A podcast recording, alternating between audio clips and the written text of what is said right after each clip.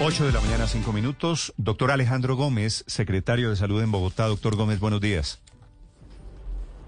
Muy buenos días, don Néstor, a usted, a su equipo de trabajo, muy amable.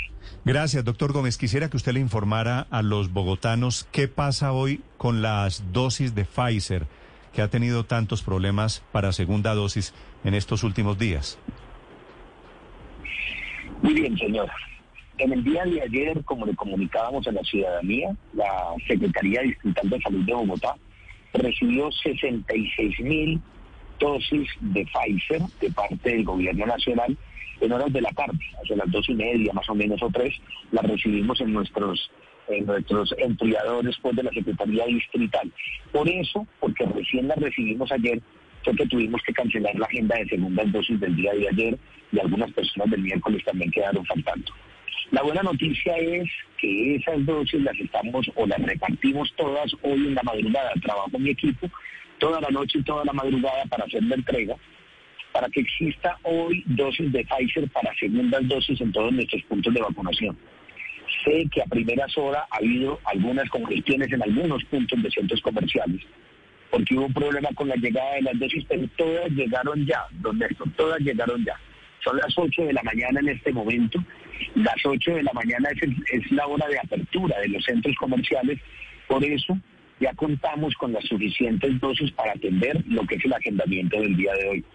Permítame una limitación que tuvimos que poner, y es que tuvimos que poner nuevamente el pico y cédula, pues porque cuando hay una expectativa tan alta tenemos que organizar un poco la gente.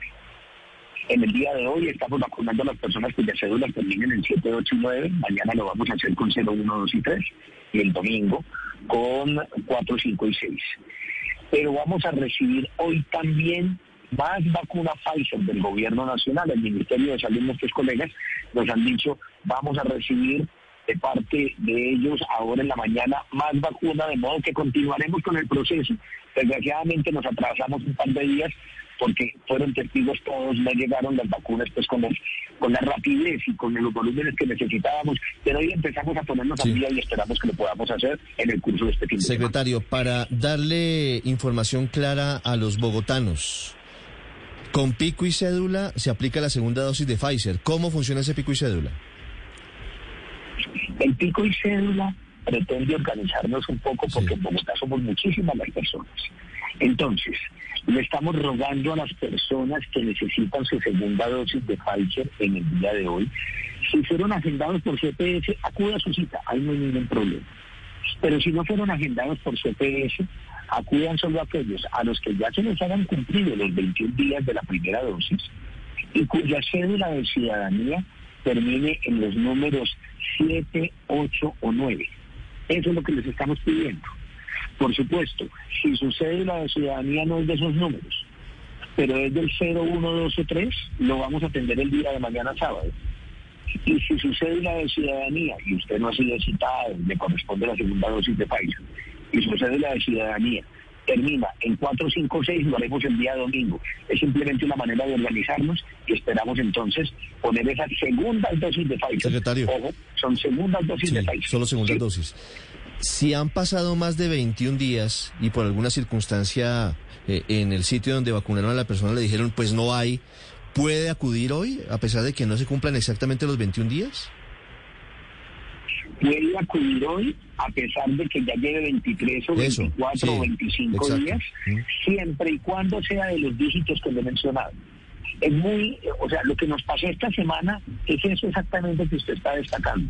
Personas a las que los 21 días se le cumplieron el martes o el miércoles o el jueves y no se pudieron vacunar ese día.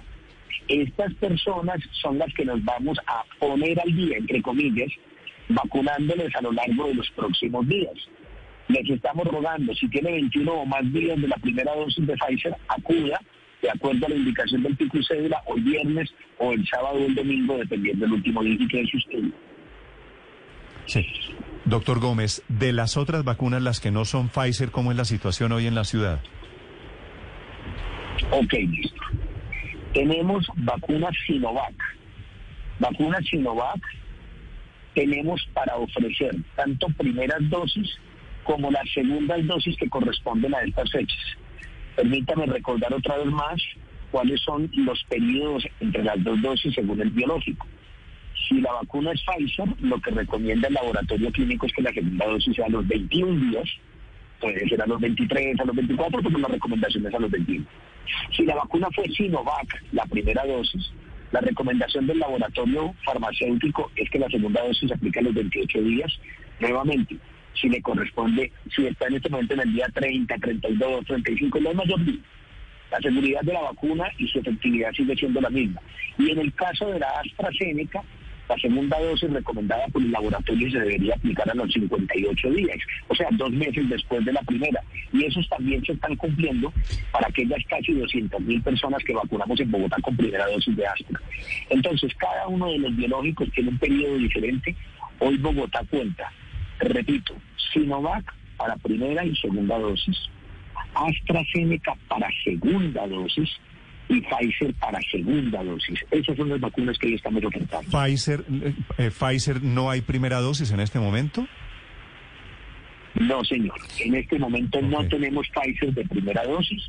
Bogotá, si ustedes recuerdan, ha tenido un éxito extraordinario en la aplicación de estos biológicos y el reto que tenemos ahora es completar la segunda dosis de todas esas personas que se lograron vacunar con primera.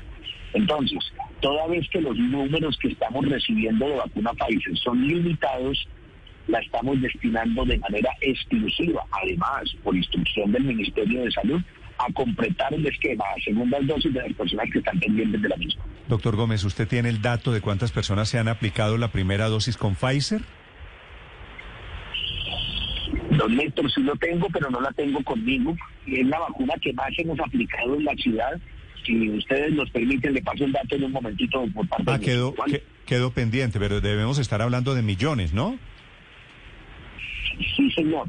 Sí, señor. A ver, Bogotá ha aplicado algo más de dos millones de primeras dosis, recordemos. Algo más de dos millones. ¿Y es posible que un millón o millón y pico sea Pfizer?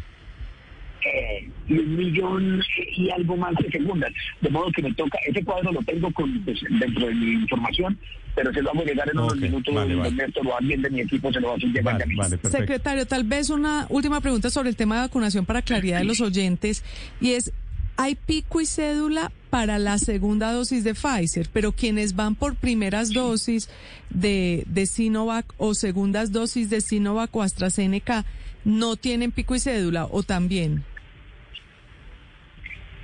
Pues la verdad es que lo establecimos fue para Pfizer. Sería bastante más fácil si es para todas, pero en realidad la medida, como usted lo está destacando, la establecimos fue para Pfizer, de donde estamos esperando pues que nos llegue más gente. Y quería preguntarle, secretario, sobre el número de contagios de ayer en Bogotá, que pues estos días estábamos esperando que de pronto empezara a aflojar la pandemia, eh, pensando en que hacia mediados de julio pues ya debe estar un poco controla más controlada. Pero el dato de ayer de 15.500 nuevos contagios en Bogotá pues realmente disparó las alarmas porque es muy alto. ¿A qué se debe esto, señor secretario? Desde la perspectiva nuestra, ese dato tan anómalo es más la apuesta, digamos, al día de algunos datos que no se habían subido. Hemos encontrado que algunos grandes laboratorios de Bogotá, en Bogotá hay una capacidad de laboratorio, eh, digamos, público, que es el Laboratorio Digital de Salud Pública. Nosotros logramos hacer 4.500, 5.000 pruebas al día, pero las otras 15.000 las hacen los particulares. Y en ellos hay algunos muy grandes.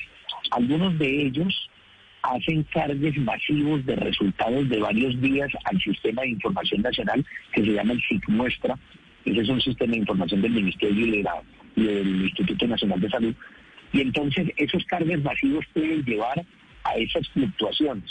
No, no es epidemiológicamente muy lógico que si venimos eh, con varios días en 9, 8 mil, 10 mil casos diarios, se suba a 15 mil inmediatamente nuestros sistemas de información por supuesto mandan una alerta, una alerta, y lo que evidenciamos es que puede haber esto de cargues masivos. Ahora, seguimos teniendo alrededor de una positividad del 40, del 45%, y con 20 mil pruebas diarias que hacemos, eso significa 9 o 10 mil positivos por día pero en realidad el dato de ayer es un dato atípico y nosotros lo encontramos más lógico alrededor de un fenómeno de carga masivo que esperamos veamos nuevamente estabilizar el dato mañana sábado y domingo sobre todo porque en dos días podemos ver las cosas antes. Secretario, aunque hasta ayer se anunció en el país la vacunación para mayores de 12, en el resto del mundo ya se está moviendo este tema, pero para los menores de 12. De hecho, China aprobó el uso de Sinovac para mayores de 3 años y Estados Unidos comienza a vacunar este verano con Pfizer a los niños a partir de los 2 años. ¿Ha hablado usted con el ministro de Salud para ver mm, cuándo arrancaría la vacunación para los niños? No, la verdad no hemos tocado ese tema son tantos los anuncios alrededor de quienes se debieran vacunar, pero tan pocas las dosis con las que contamos, que estamos tratando de cumplir con los periodos de edad que tenemos abiertos. Recuerden ustedes que hoy estamos vacunando entre 45 y 49 años solamente con la cédula de ciudadanía, que estamos vacunando de 50 hacia arriba a todas las personas que todavía nos faltan, pero que además estamos vacunando a las personas con comorbilidades, con enfermedades que aumentan el riesgo eh, de 40 hacia abajo. O sea que tenemos tantos grupos abiertos y nos falta tanto por hacer allí que creemos que todavía tenemos que ponernos eh, en la tarea de cumplir con estos antes de abrir otros. La noticia alrededor de la autorización del INVIMA, porque no ha sido el ministerio el que ha dicho que vamos a vacunar a los chicos y chicas, sino que el INVIMA autorizó la aplicación de un biológico en estos grupos de edad porque lo considera pues que tiene un, un efecto beneficioso y que no constituye un riesgo. Por supuesto que la vemos nosotros con ilusión, pero tenemos tanto por hacer en este momento pues que, que tenemos todavía que ponernos al día. Le quiero compartir, porque me acaban de pasar el dato, que en este momento a la Secretaría Distrital, don Néstor, están llegando 133.380 dosis de Pfizer. Y una noticia extraordinaria que se la doy como primicia porque me llega como primicia, 84.600 dosis de Janssen, de Johnson y Johnson. Ah, ya. Esta información me está llegando en este momento al chat, por eso la comparto con su señoría porque me parece una, una, una noticia bonita, una noticia de esas que generan optimismo. Estas son las monodosis, estas son las de una sola dosis. Son las monodosis, de acuerdo. Todas estas entregas, don Néstor, me llegan con una resolución del Ministerio de en qué población la puede usar. Pero aquí hay, por supuesto, una razón para el optimismo. Nos llega más falso y nos empieza a llegar la vacuna de Johnson y Johnson que también es una puerta más que se abre para la población de Bogotá. ¿Para quién está prevista esa vacuna según la resolución, secretario? La de Janssen, la monodosis. No me ha llegado la resolución. Normalmente me llega primero la vacuna y ahora después me llega la resolución pero yo no quisiera adelantar, porque por supuesto esos son criterios más establecidos por el Ministerio, pero creo que tendría que orientarse a aquellas personas en que es más difícil volverles a encontrar para la segunda dosis, por ejemplo, población en habitabilidad de calle, etcétera. Pero le insisto que lo que le estoy diciendo tiene cierto nivel de irresponsabilidad porque eso lo determina el Ministerio de Salud y apenas tenga la resolución a compartir con ustedes. Le hago, le hago una pregunta final. ¿Cuándo cree usted que tiene las cifras, que las estudia todos los días? ¿Cuándo cree usted que nos bajamos de este tercer pico? Ay, don Néstor, qué ilusión que fuera cuanto antes. Sin embargo, eh, los, las modelaciones que nos hacen nuestros equipos de epidemiología y de matemática nos dicen que pudiéramos a partir de la segunda semana de julio tener unos números diferentes. Eso es lo que estamos esperando. Ojalá, aquí quedo, quedo cruzando los dedos. Doctor Gómez, muchas gracias, me dio muchas noticias. Gracias a usted, don Néstor. Perdóneme que no, no tengamos tanta comunicación como yo quisiera, pero pues tenemos muchas cositas para hacer. Me da mucho gusto que hoy viernes le podamos compartir a toda su audiencia noticias para que haya esperanza. Seguimos trabajando día y noche, señor. Gracias, señor. Sí, y ojalá lo de la segunda semana de julio sea cierto. Un abrazo, doctor Gómez. Un abrazo, Néstor. Fíjese. Estás escuchando Blue Radio.